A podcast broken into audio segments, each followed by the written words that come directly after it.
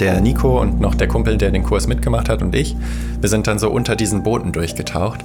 Und da war auf einmal, tauche ich so runter, schau hoch und dann zieht so, eine riesen, so ein Riesenschwarm Fische vorbei. Und die waren alle so, keine Ahnung, Unterarm lang und haben so richtig den Himmel über mir verdunkelt. Das ist einfach so ein unglaubliches Gefühl, weil das ist wie so eine Barriere, aber es ist ja wie so eine flüssige Barriere. Du tauchst dann halt langsam wieder hoch und die Fische machen dir ja immer so, so einen Meter Platz um dich rum und dann ähm, bist du einfach Teil des Schwarms und kommst dann oben raus irgendwann, holst wieder Luft. Und das war einfach der Hammer.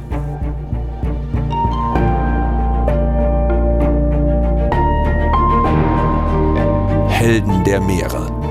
Der Blue Awareness Podcast mit Christian Weigand. Hallo und herzlich willkommen zu dieser Episode von Helden der Meere. Zuerst einmal möchte ich mich von ganzem Herzen bedanken. Für unser Buch Ein Leben für den Ozean, in dem zehn Geschichten über die Helden der Meere erzählt werden, haben wir ja ein Crowdfunding gestartet. Und das ist am 31.03. zu Ende gegangen und wir sind überwältigt und dankbar. Es sind nämlich über 24.000 Euro zusammengekommen. Und um die erste Auflage zu drucken, brauchen wir etwa 27.000. Somit können wir jetzt auf jeden Fall sagen, ja, wir gehen auf jeden Fall in den Druck, hoffen natürlich noch auf ein paar weitere Vorbestellungen, aber zur Not können wir diese Lücke auch erstmal selbst schließen. Das Wichtigste ist, dieses Buch wird gedruckt. Und all diejenigen, die uns ihr Vertrauen geschenkt und schon ein Buch bestellt haben, die können sich jetzt auch drauf freuen. Aller Voraussicht nach werdet ihr Anfang Juli euer Buch erhalten. Und alle, die sagen, Mensch, jetzt wo wir wissen, es wird auf jeden Fall gedruckt, Ihr könnt auch immer noch vorbestellen. Und solange wir das Buch noch nicht in Druck gegeben haben, kann man sich auch immer noch als Supporter einen Platz im Buch sichern, wo man dann für den Support für dieses Buch auch genannt wird. So, und jetzt starten wir mit dieser Episode von Helden der Meere. Stell dir vor, du reist nach Singapur. Doch statt diese Strecke in wenigen Stunden mit einem Flugzeug zurückzulegen, entschließt du dich, mit dem Fahrrad zu fahren.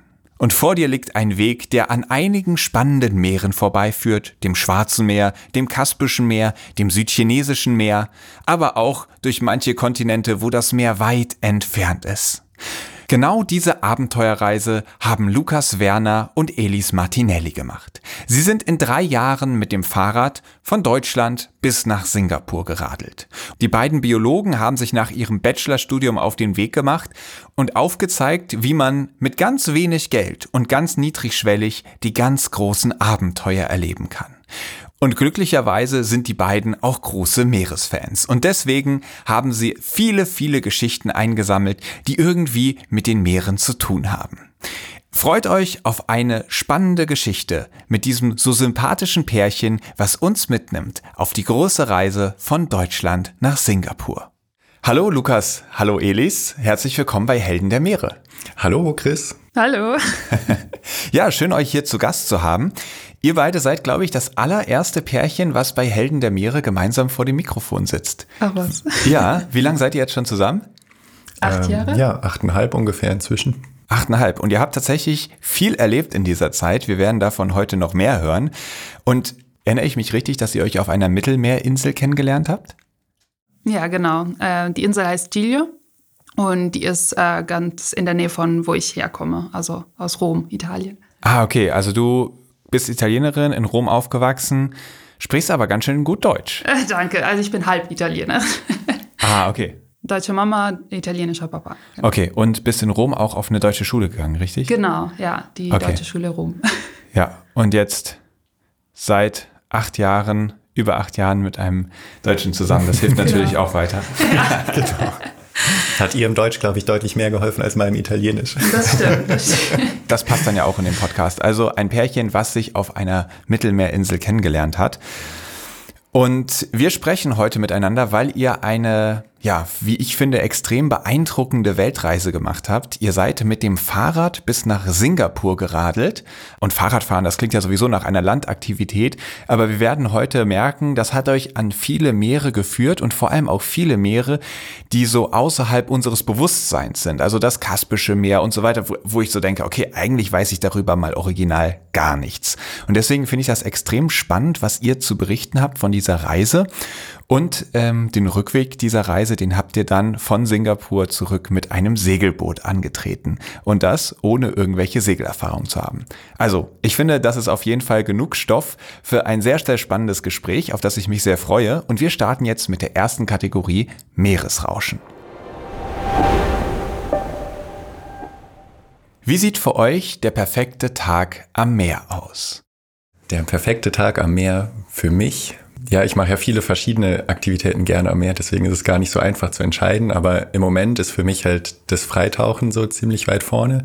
Deswegen auf jeden Fall ein Tag, wo man halt morgens sein Equipment schnappt, ans Meer geht, dann rausschwimmt, irgendwo, wo es schön tief ist und äh, abtauchen kann. Nach Möglichkeit, wo es noch schöne Korallenriffe, Fische, vielleicht sogar Schildkröten gibt und dann ja den ganzen Tag im Wasser, zwischendurch mal eine kleine Pause, dann wieder rein und äh, mit Freunden und einfach eine schöne Zeit haben. Danach kaputt sein, rauskommen, vielleicht nochmal gucken, wie tief man es heute geschafft hat, was natürlich auch immer ganz cool ist. Und ja, das wäre so mein perfekter Tag. Okay, also das heißt, dir geht es dann tatsächlich auch darum, in die Tiefe zu kommen und nicht unbedingt jetzt ähm, das Korallenriff zu sehen. Also am besten beides, aber die Tiefe ist für dich schon ein entscheidender Punkt. Ja, definitiv beides, würde ich immer sagen. Also, also ein schön tief gelegenes Korallenriff. Genau, genau. Und was heißt für dich tief? Ja, so ruhig 20 Meter sind schon immer schön. Okay. Und Elis, ist das auch für dich der perfekte Tag oder verbringst du den dann äh, parallel wo ganz anders? Ähm, ich würde auf jeden Fall einen Teil der Zeit mit ihm verbringen, obwohl ich äh, noch nicht auf 20 Meter komme.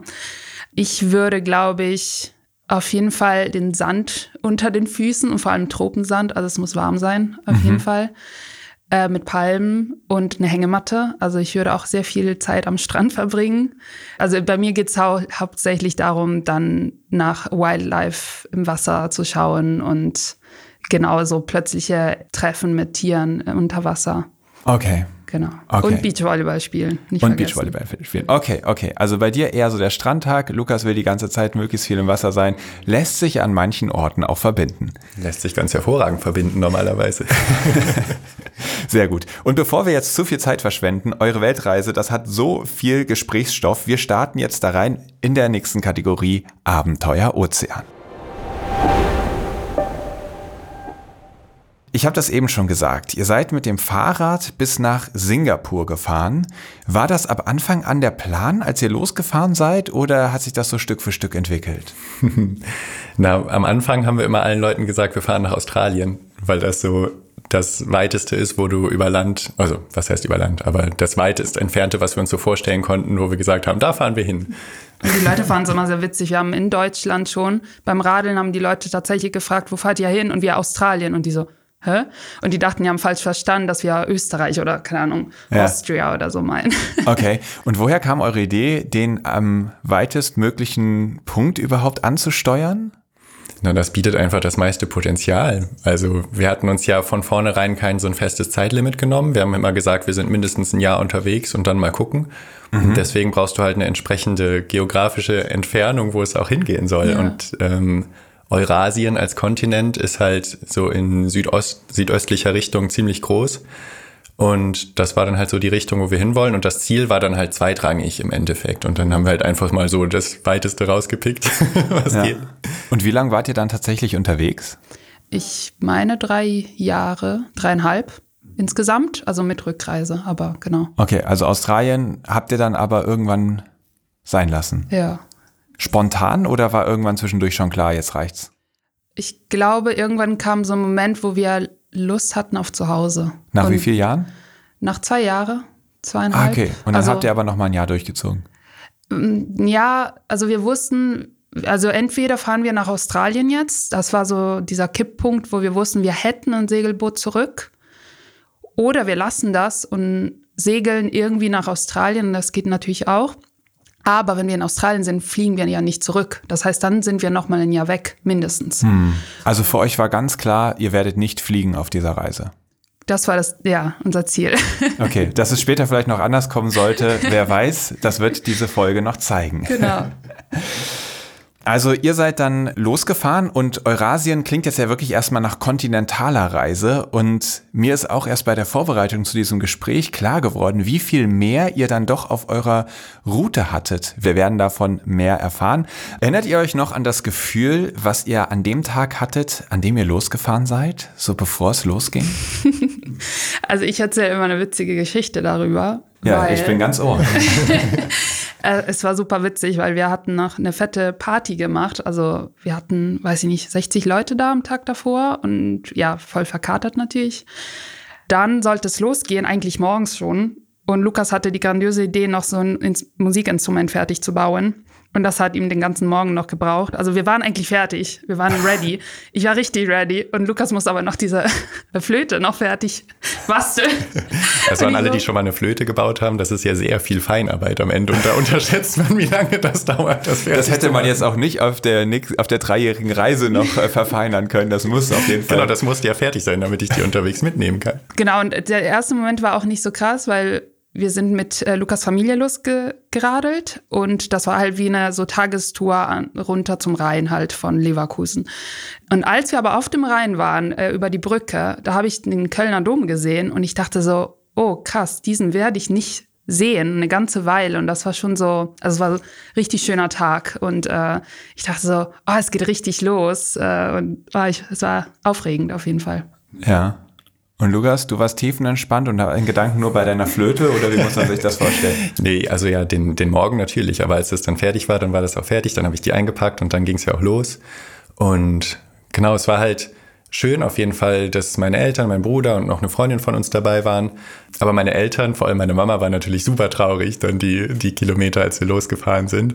Und das hat man ihr natürlich auch angemerkt. Und deswegen, das war dann auch so ein bisschen ansteckend, als wir es dann verabschiedet mhm. haben. Das war schon emotional. Und ja, aber natürlich war bei uns auch eine riesen Vorfreude mit dabei. Also das war schon ein besonderer Tag. Und gab es Sachen, auf die ihr euch besonders gefreut habt?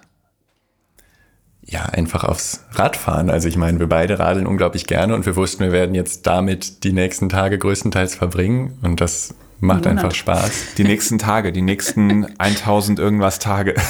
Nein, ich meine die nächsten Tage, ähm, ja. wie sagt man? Einfach halt immer den ganzen Tag. Ja, ja. So ja. meinte ich das. Ja, ja. Genau, und halt auch alles, was, was sonst noch so kommt. Das ganze Wildcampen und sowas, das macht mir einfach super Spaß und Elis auch. Ja, da, da gehen wir später noch drauf ein, aber wir müssen jetzt mal wieder zurück ans Meer. Wir sind hier immer noch bei Helden der Meere und deswegen Gehen wir jetzt auch an das erste Meer, dem ihr dann begegnet seid. Das war das Schwarze Meer dann tatsächlich. Mhm. Ihr seid die Donau runtergefahren und wie muss man sich dann die Begegnung mit dem Schwarzen Meer vorstellen, wenn man der Donau gefolgt ist? Ähm, ja, das ist einfach, der, dieser Übergang von der Donau ins Schwarze Meer ist ja das Donaudelta und das ist einfach einer meiner Lieblingsorte auf der ganzen Welt überhaupt. Ähm, ich hatte da schon viel von gehört und gelesen und ähm, das ist eben so ein ja ein ganz einzigartiges Ökosystem des Donaudelta. Und da teilt sich die Donau so in, in tausende kleine Flüsse und Kanäle auf. Und ähm, du hast halt diesen, diesen Übergang, du hast vorne Strand, wo das Meer ist und dahinter halt so, so riesige Sumpfgebiete. Ja, und wir haben das halt auch in vollen Zügen genossen, als wir da angekommen sind und haben dann unsere, unsere Fahrräder auch auf dem Campingplatz gelassen und uns ein Kanu von dem Campingplatz ausgeliehen und sind erstmal nur drei Tage da äh, rumgepaddelt und haben halt uns diese, diese Natur halt angeschaut und die ganzen Vogelarten, die es da gibt. Genau, du fährst halt irgendwie, paddelst auf so einem, durch so einen Kanal und dann öffnet sich vor dir auf einmal so ein See. Also es ist ja, es ist kein See, es ist quasi einfach Teil dieses dynamischen Donaudeltas. Und da siehst du dann in der Ferne halt so ein Tumult auf dem Wasser und man weiß erstmal gar nicht, was das ist und es ist auch ziemlich laut. Und dann äh, paddelt man vorsichtig hin und auf einmal sieht man halt, das sind äh, eben hunderte mhm. Pelikane, mhm. die so einen Kreis bilden und quasi mit ihren Flügeln äh, auf das Wasser schlagen, um die Fische zusammenzutreiben und dann eben das einfach so rausschöpfen. Und ja, es war mega beeindruckend. Mhm. Krass. Ich wusste gar nicht, dass die auch so eine ausgefuchste Jagdstrategie haben. Das sieht richtig krass aus, ja. Okay. Ja. Wir hatten ja sehr lange kein Meer gesehen. Und dann haben wir uns eine Flasche Wein, also am Tag, also nachdem wir diese Tour gemacht haben äh, im Delta, haben wir uns eine Flasche Wein geholt und haben das erste Mal die Füße im, im Schwarzen Meer sozusagen gehabt und einmal diese Flasche Wein getrunken. Und wir sind beide keine Trinker, also wir trinken nicht so gerne. Aber irgendwie war das witzig, weil wir die, das erste Mal auch eine Weinflasche auf dem, anstelle von einer Wasserflasche halt. Die passen um, hervorragend in den Fahrradflaschenhalter. Ah, okay, okay, okay. Also das heißt, cool. das Meer wiederzusehen war dann von euch, für euch dann doch auch Anlass, äh, zu ganz besonderen Mitteln zu greifen, ja. darauf anzustoßen. Das klingt jetzt alles sehr angenehm. Ich glaube, diese Kanutour, die ging dann drei Tage. Ihr habt dort auch auf diesen Inseln dann übernachtet, die das Donaudelta formt. Mhm. Und da habt ihr dann aber nicht nur angenehme Tierbegegnungen gemacht. Elis, was war da noch los? Also ich weiß nicht, ob ihr Feuchtgebiete, Sumpfgebiete kennt, aber das sind sehr viele Mücken. Am ersten Tag, meine ich, waren wir nicht so ganz vorbereitet und wir sind sehr relativ spät. Also wir haben auf dem Kanu noch den Sonnenuntergang angeschaut und dann fing es aber schon an, dass die Mücken halt rauskamen und das war einfach unglaublich. Also es waren so viele Mücken, man konnte sich gar nicht schützen und haben halt sehr spät unser Moskitonetz aufgebaut. Das haben wir immer dabei natürlich. Ja. Und dann die nächsten Tage haben wir uns immer sehr, also sind wir sehr früh dann ins Zelt geschlüpft oder halt unter Moskitonetz, weil es einfach krass war. Also es waren einfach viel zu viele. Okay. Und dann seid ihr weitergefahren bis ans Kaspische Meer. Und vielleicht mögt ihr noch einmal ganz kurz beschreiben, wo genau ist das Kaspische Meer? Also man hat es schon mal gehört. Ich muss zugeben, ich habe ähm, in der Vorbereitung zu dieser Folge immer Google Maps offen gehabt und eure Route nachverfolgt, weil ihr wart da in so vielen unterschiedlichen Ländern, deren Namen ich kannte, aber so viel mehr dann eben auch nicht. Das Kaspische Meer, wo liegt das? Das liegt östlich vom Schwarzen Meer. Mhm. Und da ist so ein kleiner Landstreif, wenn man es nennen möchte. Da sind Georgien, Armenien und Aserbaidschan.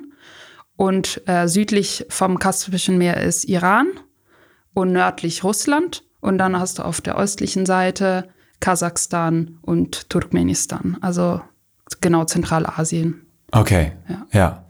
Und dann seid ihr dort angekommen. Was für ein Meer habt ihr da vorgefunden? Wie muss man sich das Kaspische Meer vorstellen, als ihr dann dort angekommen seid? Wieder Flasche Wein auf und Füße rein? oh, der erste Eindruck war anders. und zwar, ähm, genau, wir sind durch Aserbaidschan quasi runtergefahren ans Kaspische Meer und sind dann in Baku angekommen. Das ist die Hauptstadt von Aserbaidschan. Und da ist halt voll Industrie im Meer und am Meer überall. Du ähm, hast halt das Stadtzentrum, ähm, hat so eine eigentlich optisch von der Ferne ganz schöne Uferpromenade. Aber du siehst halt in der Ferne überall diese äh, Ölbohrplattformen im Wasser. Das ist halt sehr, sehr ölreich, das Kaspische Meer, und wird da halt in Massen gefördert. Und wenn du dann halt ans Ufer gehst und darüber nachdenkst, die Füße reinzuhalten, dann überlegt man sich das ganz schnell anders, weil halt wirklich so ein schillernder Ölfilm ähm, auf dem Wasser treibt. Und genau, das war dann erstmal sehr abschreckend, weil wir hatten uns natürlich wieder super gefreut aufs Meer und äh, hatten auch, glaube ich, schon Badehosen und alles dabei, als wir da ins Meer gegangen sind. Und dann war das so, hm, okay, vielleicht verschieben wir das doch auf später. Weil wir trotzdem drin waren. An dieser öligen Stelle? Also weiter südlich, also um, genau, wir wollten ja den Kaspischen Meer überqueren und dafür muss man ein bisschen südlicher von Baku an dem Hafen. Und auf dem Weg dahin haben wir eine Nacht am Strand geschlafen und sind da, weil es sah ein bisschen besser aus, obwohl man diese Ölplattform auf dem Wasser gesehen hat. Äh, dann sind wir reingegangen und als wir rauskamen, hatten wir halt Ölflecken auf der Haut. Das ist ganz schön ekelig. Also ja, wirklich, wie man sich das vorstellt, so schwarze, schmierige Erdölflecken. Das war mhm. nicht so schön. Krass, die wird man auch gar nicht so leicht los, ne? Nee. nee. Wir haben tatsächlich mit Benzin sind wir dran gegangen. Wir hatten so einen Benzinkocher. Ja. Und einfach Flasche auf und dann, das war schon ekelig. ja, das glaube ich. Oh, krass, krass. Ja, und die Überquerung des Kaspischen Meers ist schon wieder direkt das nächste Abenteuer. Ihr habt euch nämlich entschieden, das Kaspische Meer auf einem Containerschiff zu überqueren. Seid ihr da einfach an den Hafen gefahren und habt gefragt, wer euch mitnehmen kann oder bucht man sowas vorher? Wie klappt das? Ja, also diese Strecke fahren tatsächlich relativ viele Radreisende. Das ist, es gibt nicht viele Straßen in Zentralasien. Äh, deswegen haben sie, glaube ich, schon so ein System aufgebaut inzwischen in Aserbaidschan dafür. Das heißt, du buchst ja am Hafen dann erst einen Platz, aber musst, glaube ich, schon alles davor geregelt. Also ich habe jetzt keine konkrete Erinnerung, aber ich meine, da gab es eine Webseite. Müsste ich auch selber nochmal nachschauen. Okay. Ja. Also man kann das auf jeden Fall spontan buchen und ihr habt euch genau. dann für ein Containerschiff entschieden. Und seid dann damit drei Tage einmal von West nach Ost über das Kaspische Meer gefahren. Wie muss man sich das Leben auf so einem Containerschiff vorstellen? Erstmal ist vielleicht noch gut zu wissen, man, man weiß nicht, wann dieses Schiff fährt. Ah, okay. Äh, Wir haben insgesamt, glaube ich, fast eine Woche in diesem Hafen gecampt, wo auch tatsächlich so eine Area dafür vorgesehen ist für, für Reisende, die da ankommen. Und dann äh, haben sich halt in der Zeit, wo wir da waren, sind dann andere Leute und immer hieß es, ja, das Schiff fährt morgen, ja, das Schiff fährt morgen und am nächsten Tag fuhr es wieder morgen. Und dann hat's halt, äh, glaube ich, sechs Tage gedauert Okay. und dann ging es auf einmal los und dann war auch alles ganz schnell. Dann musste man dann morgens ganz schnell die Zelte abbauen und ging dann auf das Schiff rauf. Okay, und wie, hat, wie muss man sich dann das Leben da an Bord vorstellen? Das war so ein bisschen skurril. Also ähm, man ist dann ja erstmal quasi beschränkt auf diesen Bewegungsradius und auf diese Leute, mit denen dann, man dann da ist. Und das waren halt hauptsächlich äh, Truckfahrer. Und ähm, dann wir halt als, als Reisende, ich glaube, wir waren zehn Radreisende und noch zwei Backpacker, die dann sich unter diese Truckfahrer gemischt haben. Jeder hatte halt so seine Koje, wo man übernachten konnte und ähm, dann ist man halt morgens, ähm, stehst du auf, ich weiß gar nicht mehr wie viel Uhr, relativ früh meine ich. Und dann ähm, gibt's halt erstmal Frühstück. Und die ganzen Mahlzeiten waren halt so mäßig. Also ich kann mich noch erinnern, es war immer alles irgendwie verkocht. Es gab immer so super weiche Nudeln, super weichen Reis und dann immer Hähnchen dazu. Und wir beide sind ja Vegetarier, deswegen das Hähnchen haben wir dann weggelassen. Und Wir hatten uns vorbereitet, weil wir wussten, dass es da nur sowas gibt und hatten halt immer so Canned Beans und äh, halt irgendwelche Dosensachen. Und zum Frühstück und hatten wir uns auch vorbereitet, weil das nicht unbedingt lecker war. Und eigentlich dauert die Überfahrt nur einen Tag. Und Ah, dann, okay. ähm, genau, und deswegen waren wir gar nicht jetzt so auf so eine lange Überfahrt eingestellt. Und dann kam aber Sturm auf, als Oh. wir, und zwar gerade an dem Tag eigentlich, als wir losgefahren sind, ist es dann immer windiger geworden und man konnte auch an Deck gehen und man hat schon so gemerkt, oh, das ist jetzt schon, da zieht einiges auf, also auch Wolken am, am Horizont und so. Und dann hieß es auf einmal so, Leute, es geht jetzt erstmal nicht weiter, wir müssen hier ankern. Und dann sind wir halt quasi, wir waren schon so ein Stückchen raus und sind dann wieder Richtung Küste gefahren und haben uns dann erstmal an der Westküste wieder ein Stückchen vor Baku vor Anker gesetzt und dann erstmal halt einfach 24 Stunden da ausgewettert. Und das ist schon eine, eine, nochmal wieder eine andere Situation. Dann bist du halt auf dem Schiff, aber es geht gar nicht weiter. Das Schiff hängt nur da, du kannst halt ähm, wegen dem Sturm auch nicht so richtig rausgehen und dann ähm, haben wir aber eigentlich das Beste draus gemacht. Wir hatten dann, wir hatten ja gute Gesellschaft und alle hatten auch irgendwie Spiele dabei und wir haben dann Musik, noch äh, ja. Spiele gebastelt, wir haben Musik gemacht. Mit deiner Flöte nehme ich an. unter anderem. Haare rasiert, alles gemacht. genau, aber da hat sich die Flöte schon gelohnt, auf jeden Fall. Okay, und das heißt, diese, also ich sag mal so, wenn ich mir das jetzt vorstelle, man ist dann da auf einem Schiff drei Tage mehr oder weniger eingesperrt, eine Schicksalsgemeinschaft mit ganz vielen Truckfahrern und ein paar Mitreisenden noch, wo man ja erwartet, okay, die sind international, da kann man irgendwie sich verständigen, die haben ein ähnliches Mindset. Da wäre ich mir jetzt bei aserbaidschanischen Truckfahrern nicht unbedingt so sicher. Gleichzeitig ja auch total spannend, die Begegnung. Was, also, und, und wahrscheinlich deute ich das jetzt mal so, dass es auch eine ganz schöne Männerdomäne war unter diesen Truckfahrern, die dann da alle irgendwie auf engstem Raum zusammensaßen. Wie, wie habt ihr das erlebt, diese Schicksalsgemeinschaft, nenne ich es jetzt mal? Also ich habe es nicht so bedrängend oder nicht so eng empfunden. Also es, ich meine, wir waren nur zwei Mädels tatsächlich, also zwei Radreisende Ja. Frauen. Äh, ansonsten waren es nur Männer. Die waren aber alle sehr friedlich. Und die meisten kamen tatsächlich eher aus der Türkei. Ah, okay. Dadurch gab es auch, fand ich, die Sprachbarriere war ein bisschen niedriger, weil wir ein bisschen was gelernt hatten davor von der Sprache. Und dadurch konnte man sich ab und zu unterhalten. Auf Türkisch dann. Ja, halt wir mit so ein paar Wörtchen. Und Ja. aber ich meine, dass wir auch sogar einen Abend, wo sie Musik selber gemacht haben. Also es war irgendwie sehr witzig. Die waren auch alle sehr musikalisch und ich glaube, wir haben auch Fußball geschaut. Ich weiß es nicht mehr. Also es ist sehr viel passiert. Also wir haben hauptsächlich was mit den Radreisen gemacht, weil die Lkw-Fahrer eher geschlafen haben, die ganze Zeit gefühlt. Das war ja auch für uns, war es jetzt so ein besonderes Erlebnis, aber für die ist das halt einfach der totale Alltag. Und Ja. äh, genau, aber es war eine coole Zeit. Ja, das glaube ich. Und das zeigt natürlich, ihr wart da auch open-minded und man macht ja auch so eine Reise, um dann solche Erfahrungen zu machen, auch solche Menschen kennenzulernen, in solchen Situationen zu landen. Ihr habt es dann an das andere Ufer geschafft und ich glaube, die Ostküste des Kaspischen Meeres hat euch besser gefallen, oder? Ja, auf jeden Fall. Also wir sind ja dann nachts angekommen und wurden dann da verladen und abgefertigt vom Zoll und sowas. Wir wussten dann erstmal gar nicht wohin, weil was machst du so mitten in der Nacht äh, zum ersten Mal in Kasachstan? Und sind dann halt, äh, wie wir es gewohnt waren, so ein bisschen einfach am Meer lang geradelt. Waren, glaube ich, noch zu fünft oder sowas mit, anderen, mit ein paar anderen Radreisenden, die dann mit uns gefahren sind. Und haben uns dann erstmal einen schönen Platz zum, zum Übernachten gesucht, an so einer, in so einer stillgelegten Strandbar. Und als dann am nächsten Morgen die Sonne aufgegangen ist, war es halt super schön plötzlich. Also es war keine Spur von irgendwelchen Ölplattformen in der Ferne und das Wasser auch super sauber.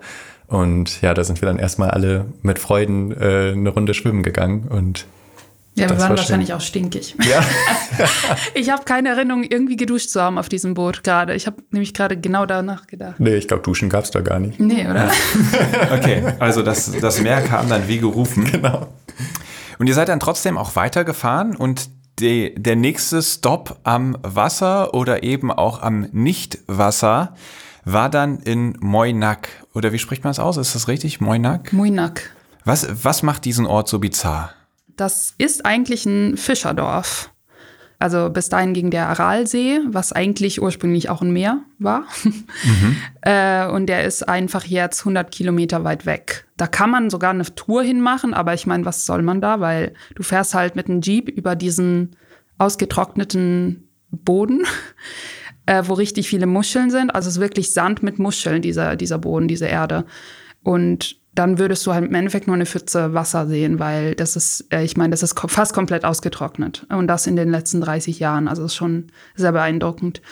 Und da liegen auch diese kleinen Boote, Fisherman-Boote, halt auf dem Sand komplett äh, rostig stehen. Und das ist einfach so ein Anblick, weil du siehst einfach nur Sand bis alle Ewigkeiten. Das hatten wir jetzt schon auch die ganze Zeit davor, ähm, bis wir halt zum Aralsee kamen. Und da hatten wir eigentlich uns gefreut wieder auf ein bisschen Wasser. Wir hatten auch ein bisschen Wasser erwartet, aber wir wussten nicht, dass da einfach nichts mehr ist und dass es so weit ist. Aber Ja, wir wollten es gerne sehen. Ja. Ja, ich fand das auch spannend. Ich hatte ja schon gesagt, ich habe eure Reise so ein bisschen auf Google Maps nachverfolgt. Und als dann Aralsee kam, also bei allen Meeren, habe ich sofort gesehen, da ist ein Meer, konnte reinzoomen und dann stand da, ah ja, Schwarzes Meer, Kaspisches Meer. Und beim Aralsee habe ich gedacht, hey, das ist doch voll der große See. Und ich habe ihn aber gar nicht gefunden, weil er zwischen den anderen Seen, die da war, gar nicht mehr aufgefallen ist als besonders groß. Dann habe ich das gegoogelt. Und während sonst, wenn man einen See oder ein Meer googelt, man ein Bild von der Küste sieht, war das erste Bild, was mir da vorgeschlagen wurde, wie ihr beschrieben habt. Verrostete Boote, die auf dem Trockenen liegen und Kamele sich in den Schatten dieser Boote gelegt haben. Ja. Also da ist einfach nicht mehr viel übrig. Das fand ich schon, schon richtig krass. Und ist das einfach eine Aus, auch eine Auswirkung des Klimawandels, dass der so stark austrocknet oder woran liegt das? Nee, das ist einfach 100% menschengemacht, das Problem. Also man sagt auch, das ist eine der größten Naturkatastrophen aller Zeiten. Ähm, Und zwar wurden halt während der Stalin-Zeit in Usbekistan, wo halt vorher auch nur Steppe und Wüste war, wurden dann Baumwollfelder und Reisfelder angelegt. Und um die zu bewässern, wurde eben der Amudarya-Fluss oder Strom sogar, das war ein richtig großer Fluss, der wurde ähm, zur Bewässerung genutzt und halt das ganze Wasser rausgepumpt. Und dadurch kam eben immer weniger Wasser in den Aralsee rein. Und der ähm, hat halt nur zwei große Zuflüsse, einen im Norden, einen im Süden und keinen Abfluss. Und dadurch, dass dann eben der Hauptzufluss immer weiter versiegte, inzwischen kommt gar kein Wasser mehr da an. Also der Fluss hört einfach auf, bevor er den See erreicht oder den ehemaligen See. Und dadurch ist dann einfach seit den 60er Jahren der Wasserspiegel immer weiter gesunken und auch immer schneller. Und ja, dadurch ist eben von diesem See, der halt früher mal ähm, ungefähr die Ausmaße von ganz Bayern hatte, ähm, ist inzwischen nahezu nichts mehr übrig und es wird wahrscheinlich auch komplett austrocknen in den nächsten Jahren. Wahnsinn. Und es war tatsächlich mal ein Meer. Also auf Englisch sagt man ja auch Aral Sea, also Okay, das ja. Das finde ich ja krass. Also es hatte gar keinen Abfluss. Also es war immer schon so, dass dort, dort viel verdunstet ist, aber einfach auch so viel zugeflossen ist, dass das okay war. Ja, es Genau. kommt ja aus dem Himalaya-Gebirge, das ganze Ja, Wasser. Genau, und das ist halt wirklich, wir sind ja an diesem Fluss dann lang geradelt. Wenn du ein paar Kilometer weiter weg bist von, von dem ehemaligen Aralsee, ist das halt auch wieder ein großer Fluss. Und der hört dann einfach auf und versickert in der Wüste sozusagen. Krass. Heftig. Ja, und dann äh, haben wir schon gehört, der Fluss kommt aus dem Himalaya, ihr seid ihm gefolgt, dann über den Himalaya hinweg bis nach Südostasien. Da wart ihr dann wahrscheinlich, wie lange wart ihr da unterwegs, ohne ein Meer zu sehen? Ich glaube wenn man den Aral nicht mit. Den haben wir ja nicht gesehen. Den haben wir nicht gesehen, stimmt. Puh, ich glaube, ein halbes Jahr bestimmt. Oder? Weil, ja, doch. Und welches war dann der, das erste Meer, was ihr wieder gesehen habt? Äh, Nordvietnam. Ähm, was Genau, ist das das südchinesische Meer. Ah ja, genau. Die berühmte ähm, Halong-Bucht war das. Ja. Und ja, das war auch echt Hammer. Also Ja. da haben wir uns auch sehr drauf gefreut, wieder da ans Meer zu kommen und das hat die Erwartungen auf jeden Fall Ja, erfüllt. welche Erwartungen hat man daran? Ich, mir sagt es gar nichts bisher. Halong Bay ist, ähm, weiß nicht, manche Leute kennen da vielleicht Bilder, das ist so ein, eine Bucht im südchinesischen Meer, ziemlich flach und da schauen halt so ähm, super malerisch verwitterte ähm, Felsen raus. Und wie so, wie so Finger, die in den Himmel zeigen und da ähm, ist halt sehr pittoresk alles und Obwohl ich war, ich war tatsächlich ein bisschen enttäuscht. so geht's auseinander. Okay, warum, warum warst du Also- enttäuscht? Also es war sehr cool, weil wir sind da angekommen. Das erste, was wir machen wollten, war ins Wasser springen, mal wieder, wie immer. Ja. Äh, haben wir auch gemacht. Wir hatten gehört, dass äh, Vietnam nicht mehr wirklich Korallen hat und das ist halt hauptsächlich Sand und diese halt Felsen. Aber irgendwie hatte ich wirklich Lust auf Tropenwasser. Also ich hatte schon mal Tropenwasser erlebt in Australien, in Queensland, aber es war ewig lange her und ich hatte wirklich Lust auf so Korallenriffe und so. Und das war eher so einfach so eine hellgrüne, grünes Wasser. die Bucht ist auf jeden Fall über Wasser deutlich schöner als unter Wasser. Genau, also Ach so, also, das, also hellgrün heißt nicht schön türkises Wasser, Nee. sondern eher trüb. Genau, einfach, dass so viel Sand halt, das ist so viel Sediment, dass das halt, also auf, also du hast eine Sichtweite von zwei Meter vielleicht. Ähm, und es gibt anscheinend ein paar Korallenblöcke, aber das ist halt alles so Sandstein und ähm, was ist das nochmal? Kalkfelsen, genau da. Da Ja, ist okay. einfach kein Korallen. Das war ein bisschen enttäuschend. Aber ihr solltet dann ja bald auf Koh Tao landen in Thailand. Das war dann ja ein Ort, an dem du dann voll auf deine Kosten gekommen bist, nehme ich an. Das ist ja schon auch ein Ort, äh, von dem auch ich häufiger gehört habe, ohne da gewesen zu sein. Könnt ihr den Ort mal beschreiben? Ist ja eigentlich eine relativ kleine Insel. Ja, es ist auch wieder so ein äh, etwas lustiger Ort irgendwie, weil es ist halt, wie du schon sagst, eine kleine Insel, aber mit einer unglaublich hohen Dichte von Tauchbasen. Also du gehst da an der Strandpromenade lang und es ist ein Dive-Shop neben dem anderen. Und das hat halt auch einen guten Grund, weil es einfach unter Wasser unglaublich schön ist. Also sehr einfach erreichbare Korallenriffe im Flachwasser. Und es gibt viel zu sehen und sehr einfaches Tauchen. Deswegen ähm, kommen da halt auch immer viele Leute hin, um tauchen zu lernen. Und genau, deswegen hat sich da halt so eine sehr boomende Tauchtourismusindustrie entwickelt. Das ist auf jeden Fall mehr Touristen als Einheimische. Ja. Und ich meine 80 Tauchbasen auf, 80. ich weiß nicht, wie groß die Insel Also ist. ich glaube, die Insel, die ist, wie viel, wie, zwei Kilometer oder Zwei zwei, Kilometer, ne? meine ja. ich, ja. Also es ist echt winzig und die sind halt alle auf der Westküste, weil die Ostküste ist so bergig. Ja. Also es war sehr witzig, war mal was anderes. Also in Thailand waren wir hauptsächlich mit Thailänder dann unterwegs. Ähm, deswegen war das irgendwie so wieder im, in Europa irgendwie. Also es hat sich so ein bisschen seltsam angefühlt, weil wir sehr lange nichts mit Europa zu tun hatten. Und plötzlich reden alle Deutsch, Englisch, Spanisch, Französisch. Ah ja, verstehe. Und ihr habt gesagt, da gibt es viele Tiere. Ähm, was sind so die klassischen Tiere, die man dort bei einem guten Tauchgang erwarten kann? Und na, erstmal siehst du jede Menge Riffhaie. Also da war eine Stelle, das war auf Kotau, oder? Wo man, wo man einfach so in, im hüfttiefen Wasser ähm, so in so einem sandigen Bucht reingehen kann und dann hast du wirklich die kleinen Riffhaie, die dir so um die Beine rumschwimmen. Das war echt cool. Und ähm, Triggerfische. Triggerfische jede. Menge. Das Die sind diese Fische, die relativ territorial sind. Mhm. Ich finde, die sehen sehr, sehr witzig aus. Die sehen so ein bisschen aus wie so eine Raute, die auf der Seite liegt und sie haben ihr Auge so in, ziemlich in der Mitte vom, Vom äh, Körper vom Körper und sehen, sehen einfach aus, als hätten sie ein riesiges Gesicht oder eine ganz lange Nase. Ja. Und ich habe meine erste Begegnung mit denen gemacht, als ich früher mal auf Cook, auf den Cook Islands war. Und da habe ich mir dann Tauchequipment ausgeliehen und ich, also so Schnorchel-Equipment, ja. Und ich hatte damals wirklich noch 0,0 Ahnung von Tuten und Blasen und wie man schnorchelt. Und dann bin ich einfach habe ich mir die Flossen schon angezogen am Strand und bin dann wie so ein Frosch Richtung Strand gewatschelt. und das ging so ganz, ganz flaches Wasser. Also ich musste dann immer weiter durch, mit den Flossen bin ich dann durch das Wasser geplatscht. Und dann war es irgendwann war es mir zu blöd und es war so knietiefes Wasser. Und dann habe ich mich ins Wasser gelegt habe meine Taucherbrille angezogen und war dann schon ganz begeistert, weil einfach der ganze Boden war voll mit Seegurken und das hatte ich vorher auch noch nicht gesehen. Und dann habe ich so geguckt und dann habe ich genau so einen Triggerfisch gesehen und ich kam mir vor, als wäre ich jetzt irgendwie bei Findet Nemo äh, mhm. abgetaucht, weil es ja schon irgendwie ein besonderer Fisch auch ist. Und der schwamm dann so ein bisschen äh, seitlich zu mir und guckte mich an. Ja. Und dann bin ich wohl in sein Gebiet reingeschwommen und ich dachte, ja, so ein Fisch wird wohl Angst vor mir haben. Aber nein, er hat sich dann entschieden, auf Angriff umzuschalten, ist dann direkt auf mich zugeschwommen, auf meine Taucherbrille. Ich habe ihn dann so im letzten Moment, bevor er dann so meine Brille gerammt hat, habe ich ihn so mit der Hand so weggeschlagen. Und dann ist er wie, wie so ein Kampfjet, ist er so abgedreht und ist er wieder weggeschwommen in so einem Dreieck und dann kam er wieder direkt auf mich zugeschossen, was dazu führte, dass ich aufgesprungen bin, mit den Flossen aus dem knietiefen Wasser wieder rausgerannt bin, von diesem Triggerfisch verfolgt ähm, und habe mich dann am Strand über mich selbst kaputt gelacht, bin dann wieder raus und habe einfach die Angriffe über mich ergehen lassen, weil mehr als gegen mich schwimmen konnte er dann ja doch nicht machen. Aber so viel meine Anekdote zu den Triggerfischen. Ja, wir haben auch gelernt, also das haben die, die machen dann diesen Pistolenzeichen, die Tauchguides, wenn man Flaschentauchen geht.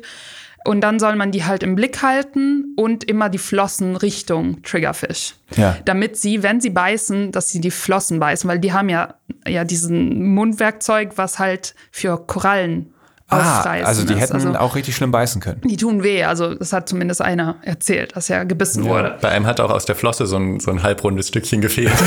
man sagt so, nee, das hast du selber per Hand gemacht. Das tust du nur so, um uns Angst zu machen. Aber was ich dazu noch erzählen kann, wir waren ja jetzt in Ecuador und wir hatten halt immer noch dieses äh, Triggerfish aus Südostasien in Erinnerung. Und in Ecuador gibt es auch Triggerfische im Meer. Äh, die sind ganz anders die tun gar nichts. Und die Leute haben uns ganz so, hä, warum schwimmt ihr so den Bogen? Und wir so, ja, da ist ein Triggerfisch. Und die so, hä? Und die sind einfach so drüber und, und wir so, hä, wie funktioniert das? Warum verhalten sie sich so unterschiedlich? Also ja. ganz merkwürdig. Okay. Also, was erwartet einen da? Viele Riffhaie, Triggerfische, was noch auf Kotau? Schildkröten. Schildkröten. Oh ja, Elis fängt schon breit an zu grinsen. Du hast auch eine ganz persönliche Geschichte zu den Meeresschildkröten zu erzählen. Ja, also Meeresschildkröten sind auch äh, Grund, warum ich überhaupt Biologie studiert habe oder studiere. Und äh, ich habe glaube ich, vor inzwischen 15 Jahren so ein Tattoo gemalt, also mit einer Schildkröte drauf. Und ich habe gedacht, okay, irgendwann, irgendwann mache ich das. Aber es war nie der richtige Moment. Und dann waren wir auf Kotau. Also du hattest es gemalt, aber noch nicht tätowiert. Genau, noch nicht tätowiert. Mhm. Und ähm, dann waren wir auf Kotau und ich wollte die ganze Zeit eine grüne Meeresschildkröte sehen, weil es war irgendwie die ganze Zeit, es gibt die, es gibt die, es gibt die. Und wir haben die, wir waren, glaube ich, zwei Wochen da und wir haben die einfach nicht gesehen. Und wir so, hä, wie kann das sein? Und dann war ich trotzdem bei einem Tätowierer und habe halt gefragt, wie viel das kostet und so. Und dann meinte ich, okay, wenn ich heute eine Meeresschildkröte sehe, komme ich zurück und du hast äh, zwei Stunden Zeit, weil dann muss ich auf dem Boot zurück aufs Land äh, halt mich zu, tätowieren. Und dann waren wir sehr gezielt. Wir wussten, es gibt so eine Bucht, wo es eine gibt, die da heimisch lebt. Und äh, es war sehr cool, weil wir haben es äh, nicht kommen sehen und ähm, sind so abgetaucht bei so einem Felsen und dann lag sie da drunter und hat sich so gekratzt unterm Felsen. Ja. und äh, war ganz entspannt und wir hatten, glaube ich, 45 Minuten mit ihr. Also die ist immer wieder aufgetaucht und wieder abgetaucht. Okay. Und bis halt äh, andere gemerkt haben, dass da was Spannendes passiert. Äh, und dann ist sie auch sehr schnell weg. Aber mit uns war sie super entspannt und bin ich aus dem Wasser schnell zu dem Tätowierer und schnell hinterm Rücken die Schildkröte hingemalt. Sehr gut. Und Lukas, du hast dich auf Kotau auch verliebt. Oh ja, ähm, nicht in die Tiere per se, aber ähm, ich habe halt eine neue Sportart für mich entdeckt und zwar das Freitauchen. Hatte ich ja eben schon mal von erzählt.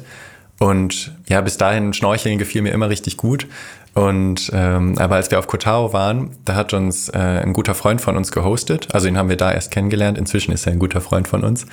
Und der ist halt auch Radreisender und hat sich dann auf Kotao für eine Weile niedergelassen, um Freediving-Instructor zu werden. er hat uns dann halt jeden Tag mit rausgenommen und uns da die geheimen Buchten gezeigt, wo man hin muss und uns halt auch diese, diese Freitauchtechnik erklärt, halt wie man, wie man richtig atmet und wie man die Flossenschläge richtig macht und vor allem auch ähm, über die Safety, also wie man Leute rettet, denen was unter Wasser passiert oder die ohnmächtig geworden sind.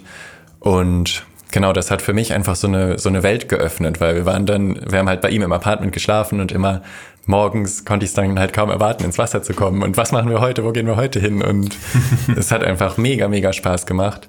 Genau, seitdem möchte ich das immer machen. Und erinnerst du dich noch an einen Tauchgang? Der geht dann ja wahrscheinlich eher so eine Minute, vielleicht zwei, wenn es gut läuft.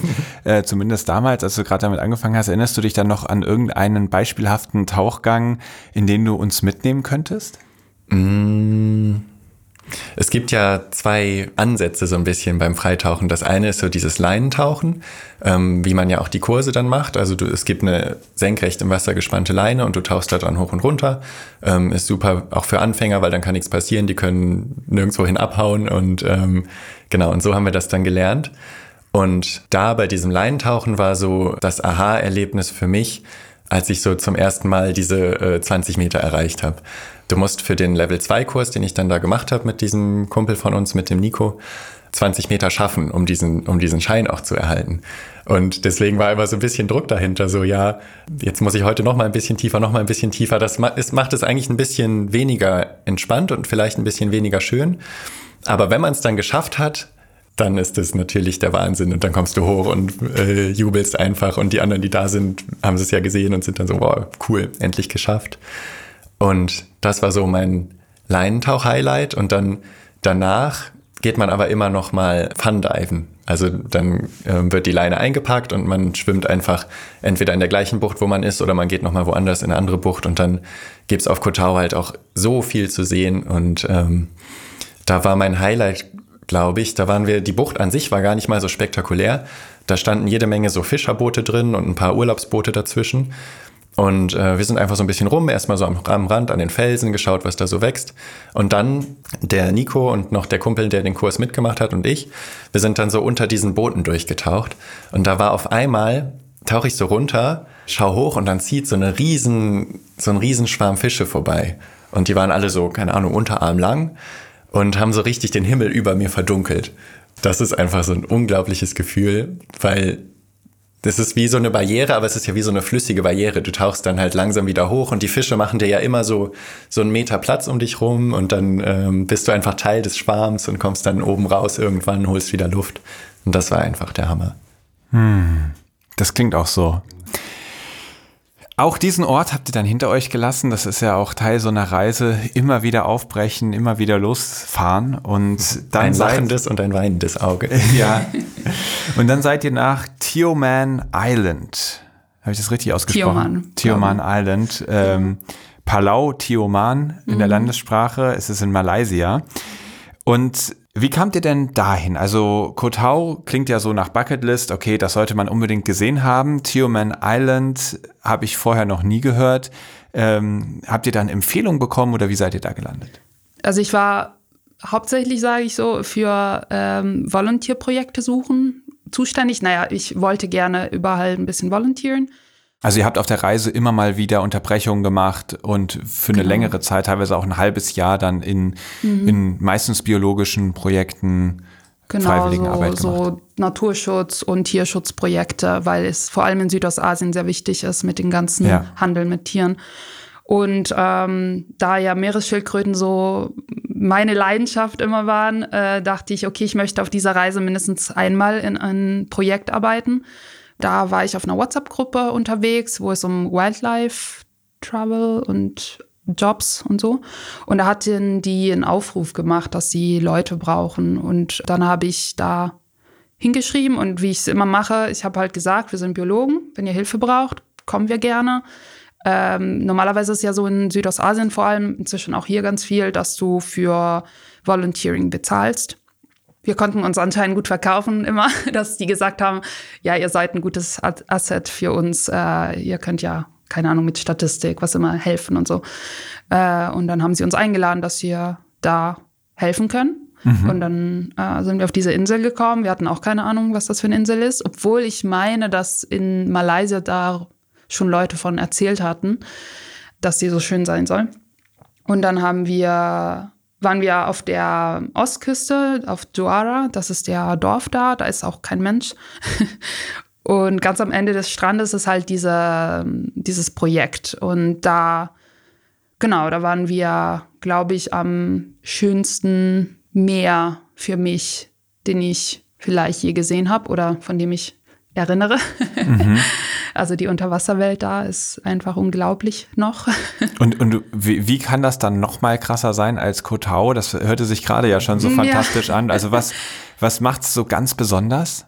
Da sind weniger Menschen. Das mhm. macht das schon besonders. Viel weniger. Und vor allem auf der Ostküste sind kaum Menschen. Und die Korallenriffe sind noch intakt, also komplett intakt und äh, wenig Bleaching, also diese. Ähm, ja, wenig Korallenbleiche. Genau, ja. Korallenbleiche auf Deutsch, genau. Und so diese Unterwasserwelt war einfach noch mehr. Also da war einfach viel mehr los. Und ich glaube, das hat vor allem damit zu tun, dass da wenig Abwasser also vor allem so aus der Insel reinkommt, wenig einfach Touris, äh, mhm. die da rumplanschen. Also wir waren meistens alleine. Das Wasser war auch viel klarer. Ja. Also du hast nochmal viel bessere Sichtweiten unter Wasser. Das macht auch einiges aus. Ja. Mhm. Ja. Und was war da genau eure Aufgabe? Ähm, wir haben bei zwei Projekten geholfen. Das eine ist das Coral Reef Restoration. Da äh, haben wir auf zwei, drei Meter Tiefe haben sie so Blöcke hingelegt und so Stückchen von Korallen, die abgefallen sind, reingesteckt in so Flaschen und äh, die Erwartung ist halt, dass da äh, neue Korallenriffe entstehen. Das wird in sehr vielen Orten gemacht. Und da haben wir immer bei der, bei der Säuberung und wir haben auch so eine Kartierung gemacht, also Fotos äh, gemacht von den Riffen, wie sie sich entwickeln, weil da vor allem ein großes Problem mit Algen gibt, mhm. die diese überwuchern. Und das andere ist äh, Schildkrötennester umsiedeln und monitoren. Das heißt, man schaut, was für eine Temperatur, also die Nistplätze haben, mhm. beziehungsweise die Nest Nester. Ja, beides richtig. Vielleicht das sowas. Und weil das ja so ein großes Problem, aber das hat bestimmt, haben bestimmt einige hier auch schon erzählt mit der Temperatur, dass das das Geschlecht halt äh, beeinflusst. Äh, ich meine, cool Boys, Hot Chicks, sagt man. Ja, stimmt, ja. Und wir haben die von den Schildkröten, die, es gibt so eine Population von denen, die um der Insel lebt und dann sind wir immer ins Wasser und haben die zwei Seiten von dem Kopf der Schildkröte fotografiert. Das ist so ein bisschen wie äh, Fingerabdruck bei uns Menschen. Da kann mhm. man die Individuen erkennen. Genau. Und dann gab es ja auch noch einen ganz besonderen Moment an deinem Geburtstag. So. genau, wir hatten, glaube ich, die äh, ein paar Tage vorher war halt äh, so eine Aktion, wo die, die Kleinen von einem Nest rausgekommen sind. Also äh, geschlüpft sind? Genau, geschlüpft sind. Und man wartet normalerweise, also die haben zumindest so gemacht, die haben immer zwei, drei Tage gewartet, um allen Nachzügler sozusagen die Möglichkeit zu geben, rauszukommen aus dem Nest. Und dann macht man das auf, um zu sehen, was der Erfolg im Endeffekt, wie viele Eier gab es wie viele haben es tatsächlich, sind rausgeschlüpft, wie viele sind tot, wie viele, genau, unterschiedliche Levels an, an Tod. also, das, äh, einige sind so gekocht und sowas, weil es so heiß war und so. Ah, okay. Äh, was ja, ja, nicht so schön aussieht. Äh, und darunter war einer, der gerade noch versucht hat, rauszukommen aus seinem Ei. Und dann haben wir den rausgeholt aus dem Sand und dahingestellt und geschaut, ob er es selber aus dem Ei schafft, weil man will ja, dass die sollen ja stark sein, bevor sie ins Wasser kommen, sonst äh, überleben sie es wahrscheinlich nicht. Ja. Und dann haben wir gewartet, bis er aus dem Ei selber rausschlüpft. Und dann durfte ich den äh, selber an meinen Geburtstag, weil das war an meinem Geburtstag dann. Und, dann, und an seinem Geburtstag. Und an seinem Geburtstag, stimmt. so lange war er unter dem Sand noch.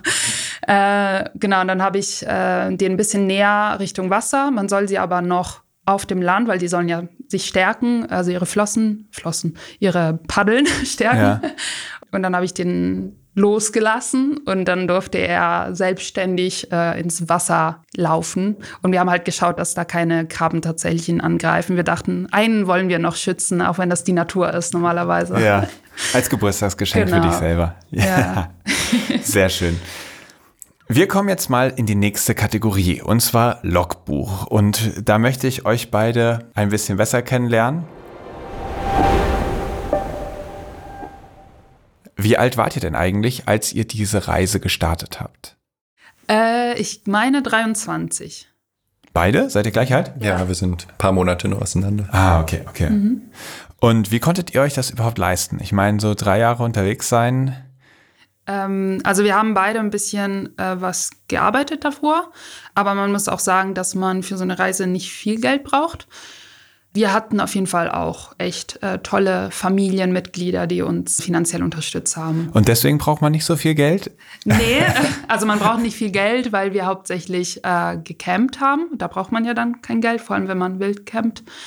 Oder halt bei Menschen übernachten. Das haben wir auch sehr viel gemacht über äh, eine Plattform, die Warm Showers heißt. Das ist extra für Radreisende. Okay. Genau. Und gekocht haben wir auch immer selber. Also wir sind tatsächlich mit 10 Euro pro Tag. Pro Person? Pro, äh, nee, zusammen. Also Also, fünf 5 Euro Euro, pro pro Person. Person pro Tag äh, durch die ganze Reise gekommen. Sogar in Südostasien weniger, weil das Essen ultra günstig war. Okay, wow. Visa waren halt zwischendurch und ähm, wir hatten Glück, also ich hatte zumindest Glück, dass meine Mama die Krankenversicherung übernommen hat, weil sie das für sehr wichtig gehalten hat, dass ich eine Ja. habe, was ich auch finde. Aber sie meinte, sie sponsert mir die Krankenversicherung, was für drei Jahre ja relativ viel Geld ist. Und hat sich's gelohnt? Ja, Wann hast du sie gebraucht? Also, äh, ich habe sie, stimmt, ähm, ich habe sie in Zentralasien gebraucht. Ich hatte nämlich eine Vita einen Vitaminmangel äh, einmal und war drei Tage tatsächlich im Krankenhaus. In welchem Land war das? Äh, in Tadschikistan, ähm, genau. Wie muss man sich ein Krankenhaus in Tadschikistan vorstellen? Also eigentlich sehr ähnlich wie unsere. Aber die Menschen sind super gast, also super freundlich. Ich glaube auch, weil ich was Besonderes war. so ein Ausländer, der Mit viel, viel Selbstvertrauen, weil etwas ganz Besonderes war. Nee, ich wurde halt von den drei Hauptärzten da gepflegt. Ja, okay. Äh, es hat auch mit meiner Mama zu tun, die ist ja auch Ärztin und dadurch äh, war das halt so. Sie war zufällig da. Natürlich bin ich genau in dem Moment krank geworden, weil meine Mama zu Besuch kommt. Ja. Toll. Äh, da hat es auf jeden Fall geholfen und dass man so Impfungen nachmachen kann. Und also das konnten wir dann alles umsonst. Und auch so tauchen. Wenn du einen Tauchunfall hast, das hätte das auch gedeckt. Also Okay. war nicht der Fall zum Glück. Aber Und war das wirklich in den drei Jahren das, der einzige, in Anführungszeichen, Notfall, wo jemand von euch ins Krankenhaus musste? Krankenhaus war das einzige. Ja. Wir hatten, als wir ähm, in Südostasien unterwegs waren, in äh, Malaysia und in Thailand auch ein bisschen, hatten wir regelmäßig so Ohrenentzündungen, weil halt das Wasser da, dies, dieses tropische Meerwasser ist halt relativ voll mit Bakterien und Krankheitserregern und wenn man das nicht ordentlich ausspült aus den Ohren danach, genau, dann kann sich das schnell entzünden. Und da ja, haben wir auch die Versicherung genutzt und sind zum Arzt gegangen und haben äh, Medikamente bekommen, aber mussten zum Glück nicht ins Krankenhaus. Okay. Na, das ist dann doch richtig gut gelaufen. Ja. Und äh, was hattet ihr für Fahrräder? Waren das dann jetzt so die mega geilen äh, Mountainbikes oder, oder wie nennt man Reisefahrräder, wo man sagt, aber da habt ihr euch jetzt natürlich was richtig Gutes gegönnt, wenn ihr so eine lange Reise macht? Eher so im Gegenteil. Also man kann ja, wir sagen mal, man kann mit jedem Fahrrad fahren und unsere waren eher so am günstigen Ende des Spektrums. Okay, was haben die gekostet? Und äh, meins hat 150 gekostet, gebraucht und das von Elis. hat 50 gekostet. Und das war tatsächlich das gleiche Modell wie das von Lukas, aber ein Freund von uns, der bastelt an Fahrrädern immer und das ähm, hat er gerade gebastelt und meinte zu Lukas, neu, als er sein Fahrrad gesehen hat, oh, ich habe das gleiche Modell. In ein klein bisschen kleiner, aber ich habe noch so einen. Und ich so, hm, darf ich es mir anschauen? Okay. und dann hat er es mir für 50 Euro verkauft. Also tatsächlich relativ simple Fahrräder, die vielleicht auch den Vorteil haben, dass sie sehr simpel zu re reparieren sind. Genau, ja, das war unsere Priorität. Also wir haben welche mit Stahlrahmen genommen, die sind halt was stabiler und man kann sie im Zweifelsfall auch schweißen. Und jetzt nichts irgendwie fancy mit Nabenschaltung oder so, sondern ganz normale ähm, Achtgang-Kettenschaltung, was man halt, findest du auf der ganzen Welt Ersatzteile und kann man auch mit ein bisschen Übung alles eigentlich ganz gut selber reparieren. Ja. Also ihr hattet diese beiden Fahrräder, relativ basic. Und was hattet ihr an Gepäck noch dabei? Wart ihr dann so radelnde Haufen voll mit Gepäck über und über äh, bepackt oder wie muss man sich das vorstellen? Ich, ich würde sagen, wir waren eher von dieser Art. also es gibt sehr unterschiedliche Radreisen. Es gibt welche, die ultralight reisen und welche, die übergepackt. Ich glaube, äh, wir hatten einen Freund, der hatte 100 Kilo Fahrrad. Das waren wir nicht. Wir hatten, ich glaube, äh, 40 Ja, Kilo. ungefähr 20 Kilo Fahrrad und 20 Kilo Gepäck. Ja, Okay. also so im mittleren Bereich. Also wir hatten genug äh, Fun-Stuff, wie ich immer sage, so Zeug zum Spaß haben, Malzeug, Eine Flöte. eine Flöte, ein Didgeridoo, eine Ukulele. Also, Ein Didgeridoo hat's auch dabei. da hätte ich jetzt ja gesagt, ich weiß nicht, wie regelmäßig spielt bei Didgeridoo, dass man es wirklich dabei haben sollte. Das ist halt immer mal, vor allem wenn du bei Leuten zu Gast bist, weil das schaut ja auch raus, das ist weithin sichtbar und dann sagen die immer, was ist das? Und dann kannst du den Leuten halt irgendwie eine Freude machen und zeigen, hier, guck mal, was ich Lustiges dabei habe. ja, vor allem ist es immer, wir haben oft dann mit Leuten Musik gemacht als Dankeschön. Also wir Okay. haben, haben nichts aus Europa mitgebracht für, für Ja. Leute, aber wir haben dann immer den Leuten so mit Musik oder zusammen kochen halt eine Freude gemacht. Ja, genau. Deswegen hatten wir und ich habe oft gemalt. Ich habe so Aquarellfarben dabei gehabt und ich habe so kleine Karten als Dankeschön gemacht. Ah. Und äh, Strickzeug. Also wir hatten sehr viel Sachen, die du nicht brauchst. Ja, Fun ja. Stuff, okay, okay. Und dann einfach noch klassisch äh, einen Zelt, Hängematte, Schlafsack. Genau. Kochsachen und Fahrradreparatur, Gedöns. Also vor allem in Zentralasien, wo wir wussten, wir haben keine Möglichkeit, Ersatzteile zu finden, haben wir jedes, jede Menge Zeug dabei gehabt an Reparatur. Ne? Wir hatten Reifen, also Schlauch äh, und Reifen und Kassette, pf, alles mögliche, was man noch an Teile braucht. Mehrere Ketten und Bremsbeläge, Speichen. Also alles, was irgendwie verschleißen kann. Ja, verstehe. Was waren eure größten Sorgen oder Bedenken bei dieser Reise? Gab es da welche, dass ihr irgendwie so immer so im Hinterkopf hattet, wir haben Angst, irgendwie überfallen zu werden oder von wilden Tieren angefallen zu werden? Was- was, also gab es da irgendwas, wo ihr gesagt habt, so, oh, das, das, das, da haben wir schon Respekt vor? Also am Anfang der Reise, naja, nicht so wirklich Angst, aber es war so ein bisschen so eine Sorge, weil es gibt halt wie so eine, so eine Wand, die so ein bisschen Zentralasien durchzieht von Ländern, wo es nicht so einfach ist, durchzureisen. Also das ist China, wo man halt schwierig das Visum kriegt, dann Iran, wo es auch manchmal schwierig sein kann. Und ähm, Richtung Süden hast du dann noch Afghanistan, wo es auch vielleicht nicht so empfehlenswert ist, durchzuradeln. Und da musst du halt irgendwie durchkommen. Und wir hatten uns halt so als großes Ziel gesetzt, wir wollen halt nicht fliegen. Und dann musst du halt irgendwie schauen, wie du auf dem Landweg dran vorbeikommst. Und da hatten wir halt dann mehrere Pläne, ob man irgendwie nach äh, Oman kommt und von da nach Indien mit einem Boot fährt oder sowas. Oder halt es auf dem Landweg versuchen oder durch, auf dem Nordweg durch Sibirien.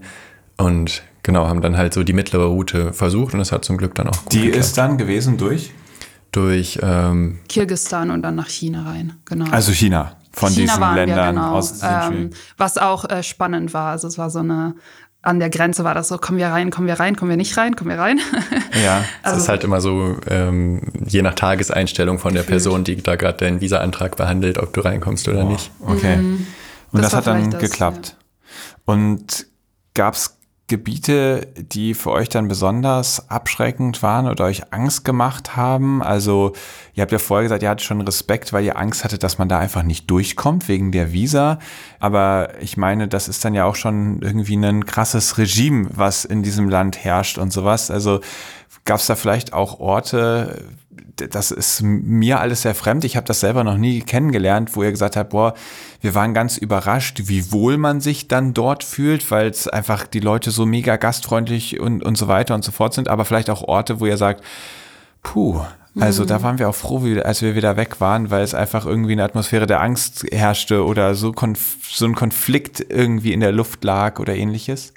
Also ich würde sagen, an sich, also ich hatte keine Angst, in keinem der Länder reinzureisen. Bei einem war das so zum Beispiel Iran als Frau. Da hat man schon so ein bisschen, okay, wie muss ich mich verhalten? Wart ihr auch im Iran? Wir waren drei Monate im Iran, also Okay. schon sehr, sehr lange. Und ähm, da war es schon so als Frau, dass man ein bisschen ähm, sich so den Normen da demnach verhalten muss. Das war so ein bisschen und auch mit Männern, wie ich als Frau mit Männern umgehen soll. Nicht zu viel lachen und so, das finde ich sehr schwer. Ja. Und ansonsten waren alle Länder unglaublich, also Iran war das gastfreundlichste Land überhaupt, würde ich sagen. Also die Menschen waren unglaublich. Und dann war China so das zweite, wo ich sage, okay, äh, das war schwierig, weil die Menschen da schon, also es gibt einfach so viele Menschen in China, dass dieses Individualismus sehr groß ist und du bist denen ziemlich egal, den meisten Menschen. Also wir haben echt wenig Chinesen kennengelernt. Äh, die meisten waren gar keine, also die haben sich nicht als Chinesen äh, da, also es waren Tibetaner, ähm, Tibeter oder wie man das auf Deutsch nennt. ja. Und halt ihre, diese kleinen Kulturen, die es da noch gibt. Also die waren alle super nett, aber es gab immer so eine gewisse Abstand mit diesen Menschen. Also man konnte denen nicht wirklich nahe kommen. Ja. Äh, das fand ich schwer, auf jeden Fall. Aber sonst waren die alle super gastfreundlich. Ja, wo du gerade die Gastfreundlichkeit im Iran angesprochen hast, ich finde, das muss man nochmal unterstreichen. Das kann man sich halt gar nicht vorstellen, wenn man noch nie da gewesen ist. Du fährst da halt wirklich mit dem, mit dem Fahrrad, fährst deiner Wege und dann äh, überholt dich ein Auto, hält am Straßenrand an und dann winken dir die Leute zu und du sollst anhalten und dann kriegt man erstmal irgendwie ein paar Äpfel oder ein paar Süßigkeiten geschenkt. Dann macht man ein Foto zusammen, dann versucht man sich ein bisschen zu unterhalten, wenn die Leute ein bisschen Englisch können. Und dann laden sie einen halt meistens zum Essen ein. Oder dann, wenn es Abend wird, laden sie einen zum Übernachten ein, einfach so von der Straße weg. Und das passiert einem halt nicht einmal am Tag, sondern irgendwie fünfmal. Und du kannst dir dann halt am Ende, musst du halt immer entscheiden, wem sage ich jetzt ja und wem sage ich nein, weil man ja auch äh, nicht unhöflich sein will und sowas. Und du kannst aber entspannt durch den Iran reisen und jede Nacht bei irgendwem übernachten. Also das ist wirklich sehr einfach. Und das war Wahnsinn. halt einfach unvorstellbar schön auch. Und da hatten, glaube ich, die Menschen eher Angst, dass wir von Wölfen angegriffen Ja. werden, als wir selber. Also wir hatten eigentlich vor Tiere gar keine Angst, würde ich sagen. Gibt es Wölfe im Iran? Also ich habe noch nie von Wölfen im Iran gehört. Es gibt die bestimmt. Ja. Äh, aber jetzt, also ich glaube, wir haben mehr Wölfe als das Iran. Also ich weiß nicht. Also, okay. ja. Also unfassbar gastfreundlich dort. Und ähm, ihr seid ja in China durchaus auch äh, tatsächlich dann durch sehr problematische Regionen äh, gefahren. Zum Beispiel durch Xinjiang, genau. wenn ich das richtig ausgesprochen Ja. habe. Genau, Ja. die, das ist ähm, der ganze West, nordwestliche Teil von China. Also es ist ein sehr, sehr großes Gebiet. Ja. Ähm, das ist im Endeffekt nur Wüste und halt ganz viel Erdgas. Ganz, ganz viel Erdgas. Weswegen auch äh, China das ähm, als Ja. eigenes Land sozusagen äh, sieht. Und das war schon grenzwertig so. Also nicht für uns, also wir wurden sehr gut behandelt und so, aber die Uiguren selbst halt nicht. Und das haben wir in der ersten Stadt, wo wir angekommen sind, sofort mitgekriegt. Die mussten halt morgens, da kam so eine Glocke und dann mussten alle Uiguren raus und sich hinstellen und die Hymne Chinas singen. Und nur die Uiguren, niemand anderes musste das machen. Dann gab es an jeder Straße, also überall gab es Kameras in dem Bereich, in dem Gebiet. Und an jeder Straße mussten die Uiguren ihren Ausweis zeigen und durch so einen Metalldetektor gehen. Super merkwürdig. Und äh, wir konnten frei laufen, wie wir wollten. Und ähm, ja, das war sehr abschreckend. Deswegen sind wir auch im Endeffekt nicht wirklich durch äh, Xinjiang geradelt, weil das, ja, wir hatten Geschichten gehört, dass da ist sowieso nichts, das ist nur Wüste und halt ein paar Dörfer von der Seidenstraße. Aber man wird dann regelmäßig von der Polizei verfolgt und man wird äh, gesagt, man soll halt irgendwo in einem Fünf-Sterne-Hotel übernachten und sowas, was man sowieso nicht bezahlen kann. Und dann äh, sind wir tatsächlich den Teil, also sind fast 2000 Kilometer äh, mit dem Zug gefahren. Die, die haben richtig gute Züge. Die, Okay, also ihr habt euch von der Polizei nicht zum Fünf-Sterne-Hotel überreden lassen. nee, wir sind einfach in einem Zug eingestiegen und haben das ganze Gebiet äh, einfach Krass. hinter uns gelassen. Und was macht das mit euch, wenn man da so die Unterdrückung der Uiguren da so erlebt? Ja, das ist so ein ganz seltsames Gefühl. Es ist halt auch bedrückend für dich selber, weil ich meine, erstmal hast du nichts damit zu tun, aber du siehst es halt die ganze Zeit und du weißt, du darfst nichts dazu sagen, weil das kann auch als Tourist richtig viel Ärger geben. Und äh, natürlich redet man dann hinter verschlossenen Türen mit den anderen Reisenden darüber. Ja, ich, ich finde es schwer zu beschreiben. Also ich fand's, genau, ähm, zum Teil habe ich mich irgendwie unwohl gefühlt, überhaupt dahin gefahren zu sein, weil ich dachte so, ich mache hier Urlaub, das ist irgendwie ein bisschen seltsam. Aber dann könnte man über so viele Orte, wo wir waren, sagen, also auch hier in Europa könnte man sagen, da fahre ich jetzt nicht hin, weil die auch irgendwelche Menschen unterdrücken und so. Ähm, und tatsächlich war das auch eine Zeit, als wir da waren, wo sehr viel darüber berichtet wurde, von auch äh, Journalisten und so. Und wir haben das vielleicht noch mal halt ein bisschen auch, also wir haben auch unsere Geschichten darüber erzählt und äh, es kam so richtig raus alles, diese Geschichten. Also, dass wir halt unseren Beitrag geleistet haben, was da wirklich passiert, was sind die Konditionen und sowas. Ja, wo habt ihr die Geschichten erzählt? Also habt ihr richtig öffentlich wirksam. Wir wurden Erzählt. einmal interviewt danach äh, von der Süddeutsch. Süddeutschen, genau. Und da Ah, haben wir okay. die Geschichte erzählt. Da waren sie auch vor allem darüber, also Ja. davon interessiert.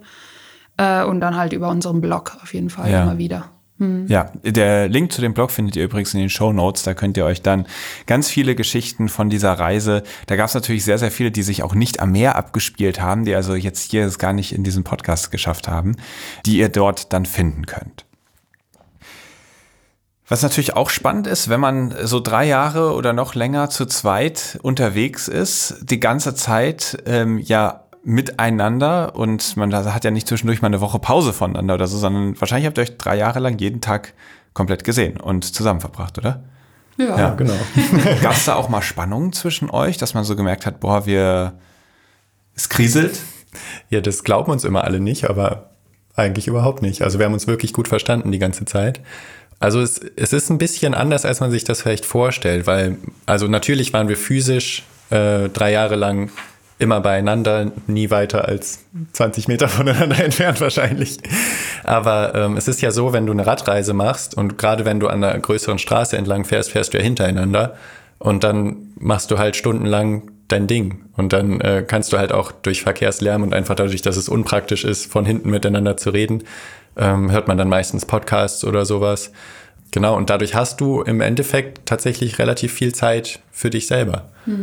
Und deswegen, das fand ich wirklich in Ordnung. Ja, und wir haben halt auch vor allem immer abends, wenn wir dann gekocht haben, haben wir uns dann über unsere Tageserfahrungen erzählt, weil man dann doch schon was ganz anderes erlebt. Man erlebt etwas ganz anderes, tatsächlich. Ja, schon. Also ich habe vor allem, was ich richtig toll am Radreisen finde, dass man so wie in einer Meditation landet. Du radelst halt vor dich hin und ähm, auch wenn ich Podcasts gehört habe, sind meine Gedanken ganz oft irgendwo anders hingeschweift. Und dann war das ganz witzig, dass ich plötzlich ganz alte Erinnerungen hatte, so von Kindheit oder auch so Gefühle, die, die voll vergessen waren. Und dann haben wir uns abends oft über sowas halt unterhalten. Genau, dass man halt jemanden da hat, mit dem man sich über sowas unterhalten kann, war wichtig, dass man nicht äh, alleine, also für mich zumindest, ich hätte die Reise so nicht alleine gemacht, weil Okay. das schon wichtige Momente sind. Vor allem so, zum Beispiel das mit den Uiguren. Man, man muss mit jemandem reden, weil man sonst verrückt wird, glaube ich, wenn man nicht weiß, wie man damit umgehen soll. Es war auch schön, einfach so eine Konstante dabei zu haben, weil du, du bist ja jeden Tag woanders und das Ganze, das, die Reise verändert sich ja ständig. Und es ist einfach schön, halt jemanden oder irgendwas dabei zu haben, was gleich bleibt, auch die ganze Reise. Also relativ gleich. Wir haben uns natürlich auch selber verändert. Ja, gemeinsam verändert. genau. Ja, was würdet ihr sagen, war die große Veränderung? Kann man irgendwas benennen, wo man sagt, da habt ihr euch bei der Reise aber verändert, wo Leute, die euch vorher kannten, später gesagt haben, oh, Wahrscheinlich. Wahrscheinlich müsste man jemand anderen darüber noch. Ja. Also ich könnte von mir sagen, dass ich gelernt habe, auf jeden Fall einmal einen Schritt zurücknehmen und die Situation immer schauen, bevor ich halt ausraste. Keine Ahnung. also, mehr falls- Gelassenheit ähm, und einfach Ja. das Selbstvertrauen auch, ey, ich kann das alles irgendwie handeln. Genau. Und Und auch einfach, was Probleme angeht, also vor allem was so Beziehungsprobleme angeht. Ganz am Anfang war es vielleicht auch so, also um zurück zu, ob wir gestritten, wir haben halt nicht gestritten, wir streiten einfach nicht viel. ja, dass ich gemerkt habe, dass mich vielleicht irgendwas gereizt hat, was ganz Kleines. Und ich gemerkt habe, das ist wirklich gerade nicht wichtig. Also ich weiß auch nicht, warum ich mich gerade aufrege über eine Kleinigkeit. Und das hat wirklich, glaube ich, vielleicht die Beziehung auch gestärkt und ähm, das dazu geführt, dass wir halt immer sehr offen über alles reden konnten und auch kleine Probleme sind halt, klar sind die wichtig, aber man überspitzt sie halt sehr schnell. Und das hat diese Reise wirklich beigebracht.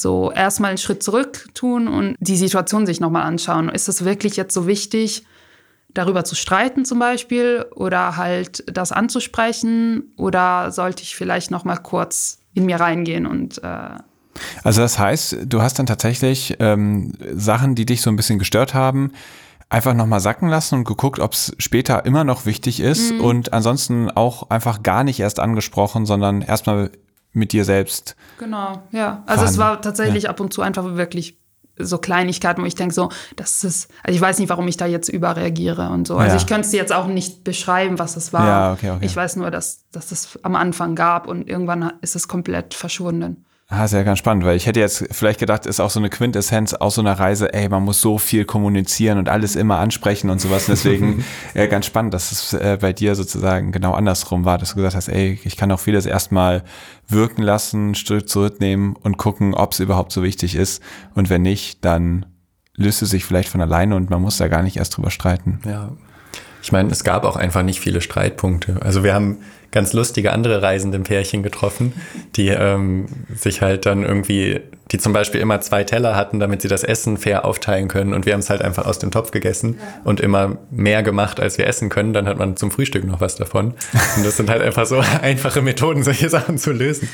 Und wir haben ein ganz gut ähnliches Reisetempo auch, was glaube ich auch wenn man noch nie vorher zusammen unterwegs war, sehr schnell zum Streit führen kann, wenn immer die eine Person auf die andere warten muss oder so. Mhm. Deswegen, das hat alles ganz gut gepasst. Ein guter Match. Ja, sehr schön. Wir kommen jetzt in die nächste Kategorie, am Abgrund der Meere. Und wir haben in diesem Gespräch schon einige Abgründe gehabt, deswegen halten wir uns hier ein bisschen kurz. Aber ähm, ihr habt eben schon gesagt, ihr seid Biologen. Das ist in der letzten Kategorie, glaube ich, gar nicht so richtig zur Sprache gekommen. Also ihr habt vorher Biologie studiert, alle beide, und ähm, seid als Biologen dann in diese Reise gegangen mit einem Bachelor. Und das war dann auch sozusagen diese Lücke, ähm, wo ihr gesagt habt, wir sind jetzt mit dem Bachelor fertig, jetzt machen wir diese Reise und nehmen uns die Zeit, die sie halt dauert. Und dann seid ihr aber auch als Biologen, das hat euch natürlich Vorteile gebracht, wenn ihr in solche Naturschutzprojekte oder ähnliches gegangen seid, aber ihr habt dann ja auch als Biologen diese Orte kennengelernt, äh, die eben stark leiden, wie der Aralsee, den ihr dann tatsächlich gar nicht sehen konntet, wie das Kaspische Meer, wo ihr selbst äh, quasi vom Öl betroffen wart.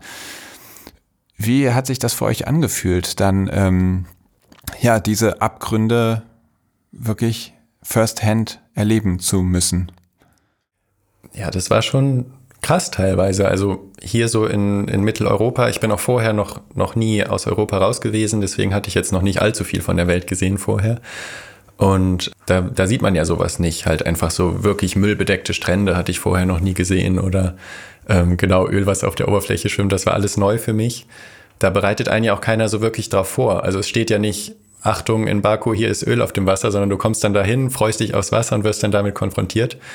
Und das ist schon krass. Also das waren immer so, so Dämpfer, wo du so denkst, boah, also so schön heile und lustig und wunderbar, wie, die, wie man sich das vielleicht so vorstellt auf so einer äh, langen Fahrradreise, ist die Welt halt längst nicht überall. Und ja, das, was macht das mit einem? Das macht einen erstmal betroffen.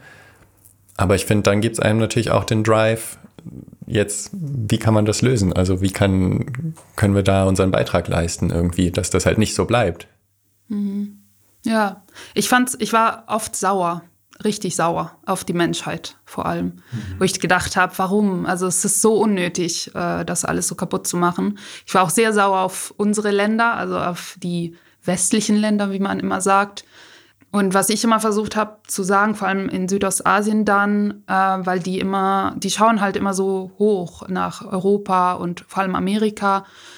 Und ich habe dann immer, wenn mal so ein Gespräch kam, wie man, äh, weil die dann immer über Wirtschaft und alles sprechen, dass die halt äh, nicht so reich sind wie wir und so, da habe ich immer versucht zu sagen, hey, ihr könnt viel reicher werden. Ihr werdet auch wahrscheinlich viel reicher, wenn ihr es richtig, also wenn ihr dieses Reichtum einfach anders definiert und auch einfach nur die guten Sachen. Wir, wir sind so Vorreiter, aber wir haben auch Vorreiter, also wir sind Vorreiter auch in schlechten Sachen.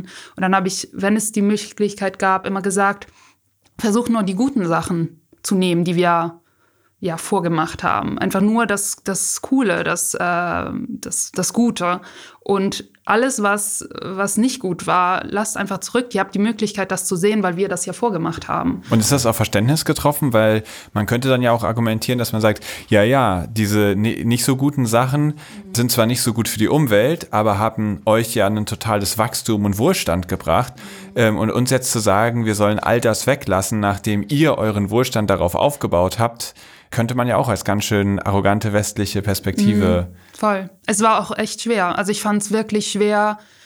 Ich, ich wollte nicht da ankommen und sagen, hier mach das so, weil das können wir ja nicht. Wir wissen auch nicht viel, vieles, wie das da funktioniert, auch einfach, wie die Ökosysteme auch da sind. Und äh, das können die am besten erzählen. Aber ganz oft wird einfach nur auf das dieses, dieses Geld, auf einfach wie, wie, wie einfach wir mehr Geld haben. Und es ist, es geht nicht nur um Geld. Die haben für mich viel mehr da. Und das ist halt, wie du meintest, super schwer, den zu vermitteln. Klar habe ich dieses, äh, diesen, diesen Glück, dass ich halt sagen kann, ja, schaut doch lieber auf was für eine unglaubliche Natur ihr im Vergleich zu uns habt. Also wir haben natürlich auch eine schöne Natur, aber was ihr alles mehr damit machen könnt, das kann ich ja einfach sagen, weil ich ja finanziell gesichert bin. Ja. Ähm, auf jeden Fall. Also es, ich, ich, wir haben, ich habe immer noch keine Lösung dafür, wie man, wie man sowas einigermaßen lösen kann. Aber das Beste ist, glaube ich, immer zusammenzuarbeiten. Und das haben wir in den Projekten alles äh, immer gemacht. Also es waren immer Projekte, wo lokale und äh, internationale Menschen zusammengearbeitet haben. Und das bringt viel. Also es bringt wirklich viel. Also Community-Based Projects, das sind die besten überhaupt. Mhm. Ja. Und da sind wir halt auch immer mit richtig viel Motivation hingekommen. Also wenn du halt siehst, was läuft schief und du siehst, es gibt ein Projekt, die sich halt bemühen, zumindest eine von den Sachen besser zu machen, dadurch kriegst du halt einfach ultra viel Bock, da jetzt mal auch richtig Arbeit rein zu investieren und das macht dann auch Spaß. Hm, sehr cool. Schön, dass ihr das auch gemacht habt und ähm, dann dort selbst mit anpacken konntet, diese Probleme, die ihr gesehen habt, dann ein wenig kleiner zu machen. Wir kommen jetzt in die letzte Kategorie, und zwar Ebbe oder Flut. Ihr kennt das schon, ich werde euch jetzt ein paar Halbsätze oder ein paar Entweder-Oder-Fragen stellen und ihr könnt einfach entscheiden, was euch lieber ist. Meer oder Berge? Meer. Ah, schwierig. Ich finde beides super geil. Im Moment mehr, mehr. Okay. Meer oder Ozean? Meer. Äh, Meer. Okay, warum? Ähm, wir sind, glaube ich, beide voll die Mittelmeer-Fans. Aber das kann man ja nicht als Ozean bezeichnen. Ja. Und es ist einfach. Ich bin ein Küstenmensch. Ich mag, ich mag Ozeane, ähm, aber ich mag auch meine Füße an Land zu haben. Ich sage immer, ich bin ein Bär. Also ich mag Wasser, aber ich mag auch Land. Okay. ich bin auf jeden Fall nicht ein Fisch. Okay, okay, okay. Ja, spannend, weil ihr, ihr habt ja tatsächlich viele Meere besucht und ganz oft bei Helden der Meere geht es dann ja tatsächlich doch um irgendwelche Geschichten vom Ozean. Mhm. Und bei euch, deswegen habe ich mir die Frage jetzt ausgesucht, äh, waren, waren tatsächlich mal viele Meere dabei. Über oder unter Wasser? Unter Wasser. Unter Wasser. Was wir auf der Reise nach Singapur gelernt haben. Ich weiß, da gab es jetzt sehr, sehr viele Sachen, aber vielleicht gibt es so ein Learning, was euch so ganz schnell in den Kopf kommt. Nichts ist unmöglich. Schön. Ich hätte was ähnliches. Ich hätte gesagt, jeder kann einfach losfahren. Jeder kann das machen, worauf er Bock hat, wenn er es wirklich meint. Also ja. man kann die Ziele oder die Strecke erreichen, wenn ja. man die Strecke erreichen kann. Ja, weil, weil, weil ihr einfach gesagt habt, hey, man braucht nicht viel Geld, man braucht nicht viel. Wir haben auch viele Menschen aus asiatischen Ländern, Ländern kennengelernt, die was ähnliches machen wie wir. Und die haben jetzt finanziell weniger als wir. Und du kannst auch überall arbeiten. Also das wird auch oft gerne gesehen. Es gibt auch einige Leute, die ganz ohne Geld zum Beispiel unterwegs sind. Ja. Das finde ich auch immer beeindruckend. Ja, okay. Was auf der Reise am meisten genervt hat? Hupen ja, ich würde auch sagen, der Verkehr. Einfach Ketten von Trucks, die einen überholen ja, und wenig okay. Platz lassen. Okay. Der größte Irrtum über unsere Radreise. Wir fahren nach Australien. uh, Frage. Weiß ich nicht. Äh, ein Irrtum. Dass wir krasse Oberschenkel haben und richtig sportlich sind. Ich, Seid ihr nicht? Also wir sind ja im Schnitt vielleicht 40, 50 Kilometer, also wenn ich die ganze Reise zusammenfasse, vielleicht 40, 50 Kilometer am Tag. Und die Leute, die uns besuchen, also ein paar Leute sind uns besuchen gekommen und die eine meinte so, ach, aber ich, ich werde euch nie einholen können. Und dann war sie immer vor uns. Die ist immer vor uns geradelt, weil sie viel schneller war.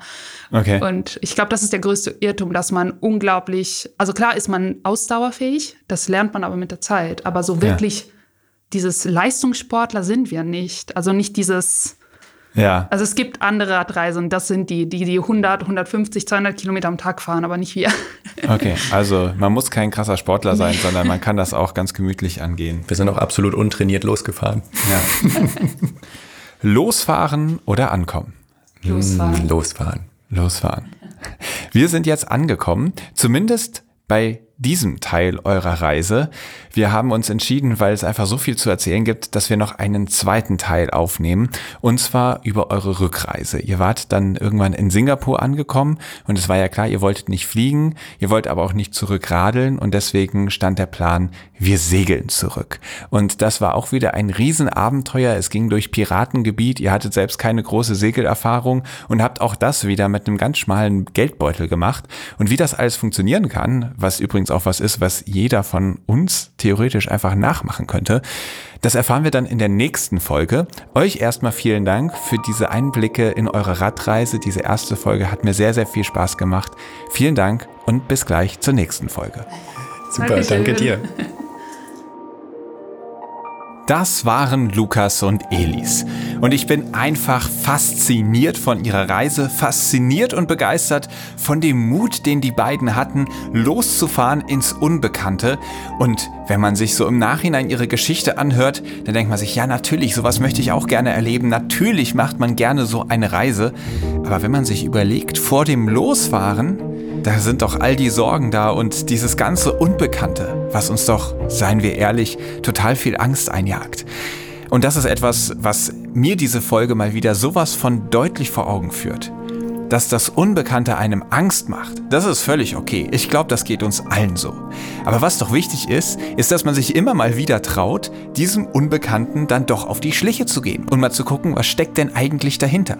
Weil ganz häufig sind das dann doch die ganz besonderen Momente. Und Lukas und Elis Reise nach Singapur hat das doch eindeutig gezeigt. Das Beste, diese Reise ist ja noch gar nicht zu Ende. Die beiden haben sich entschieden, wir wollen nicht fliegen, wir fahren mit dem Schiff nach Hause. Und wie die beiden dann nach Europa gesegelt sind, das wird Thema der nächsten Folge sein. Denn Lukas und Elis Weltreise bietet genug Stoff für zwei komplette Folgen Helden der Meere und ich hoffe, ihr freut euch schon darauf, nächste Woche mehr davon zu hören.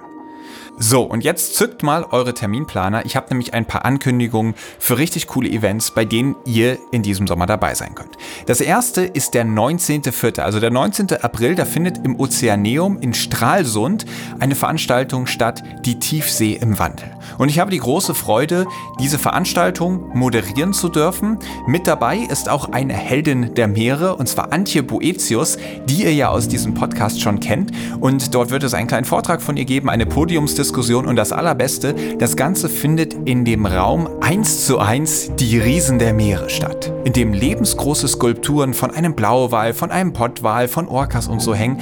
Und wir sitzen dann am Grund dieses Raums und blicken auf diese Riesen über uns und können uns über die Tiefsee unterhalten. Ich freue mich riesig drauf und ihr könnt kostenlos mit dabei sein. Ihr müsst nur irgendwie nach Stralsund kommen.